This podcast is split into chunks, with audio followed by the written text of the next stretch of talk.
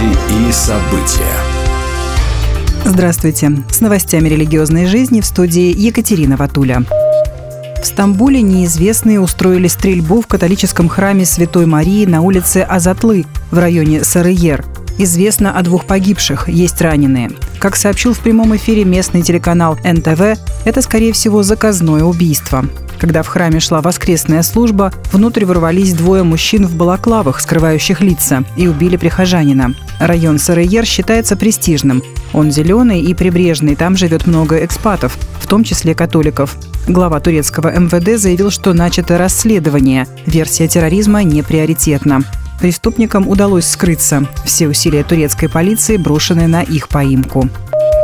Российское Министерство образования и науки расторгло трудовой договор с директором Института общей генетики имени Вавилова Российской академии наук, доктором биологических наук Александром Кудрявцевым, который в марте 2023 года выступил на международной научно-богословской конференции «Бог, человек, мир». В своем докладе Кудрявцев заявил, что генетические болезни связаны с родовым и личным грехом, и на протяжении тысячелетий длительность жизни человека снижается. Он представил слайд, где была изображена продолжительность продолжительность жизни людей в 900 с лишним лет, а история начиналась со времен до потопа. В Санкт-Петербурге совершили молитвы о христианском единстве. 25 января, в завершающий день недели молитв о единстве христиан, экуменическое богослужение было совершено в католическом соборе Успения Девы Марии в Санкт-Петербурге. Тема недели единства этого года – «Возлюби Господа Бога твоего и ближнего твоего, как самого себя». В богослужении участие помимо католиков приняли лютеране и пятидесятники Санкт-Петербурга. Прозвучали летания прославления и благодарности, покаянные молитвы и просьба о прощении.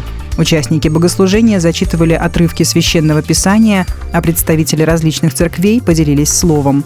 Богослужебные песнопения исполнили хор «Магис» при католическом храме Кемерово и хор Успенского собора «Лауда». Встреча завершилась совместной молитвой «Отче наш».